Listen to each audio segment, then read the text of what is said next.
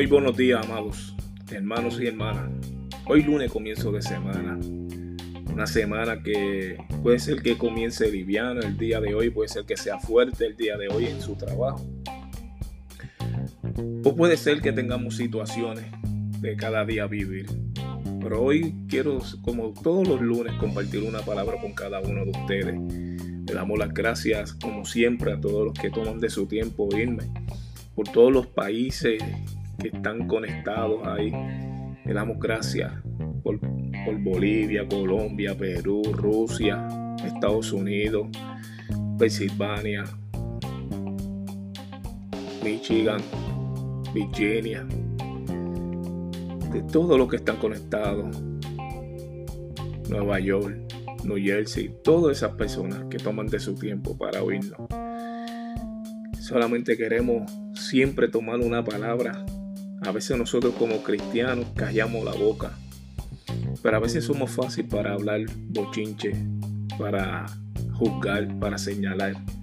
Pero para darle una palabra de aliento a una persona que está caída, a una persona que yo no lo veo, una persona que ustedes no me ven, pero me ha puesto una meta.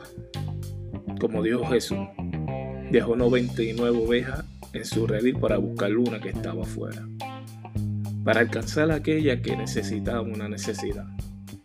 A lo mejor muchos pueden oírnos, muchos no nos oyen.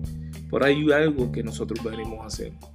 A sembrar una semilla con una palabra podemos cambiar tu día, o tu semana, o tus pensamientos.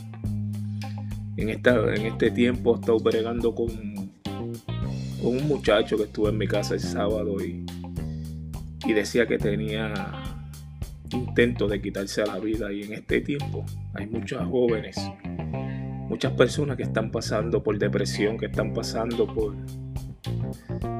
por diferentes situaciones. Ayer saliendo de la iglesia una hermana me decía, ora por mi familia que mi hija está en un hospital de psiquiatría porque oye voces.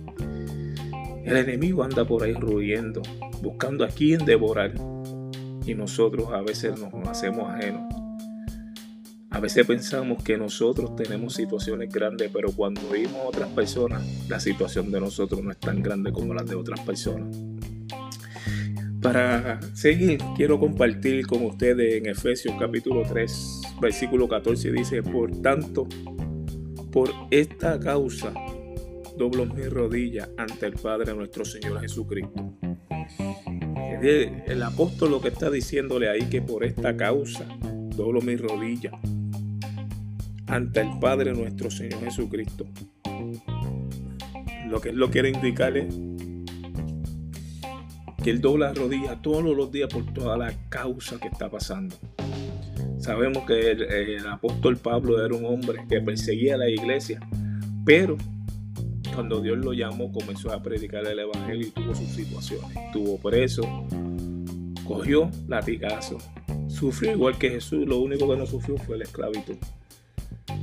Nosotros, amados, tenemos que dar rodillas ante el Padre para que nos ayude a vencer todas las situaciones, todas nuestras tribulaciones, nuestras aflicciones, que nosotros podamos traer ante de Él, ante Cristo, que fue que llevó nuestros pecados a la cruz del Calvario, por nuestra familia, orar por nuestra familia, orar por nuestros amigos, por cada situación del mundo que está pasando.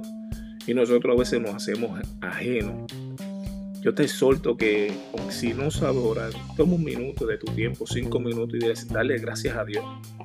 Yo estoy en un grupo de intercesión que todos los martes nos levantamos un grupo, tanto aquí en Pensilvania como tanto en otro lugar.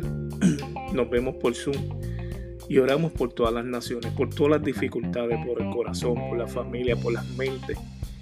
Y hay mucha gente que está pasando por la mente por gente que ha perdido un ser querido, que tiene el corazón roto.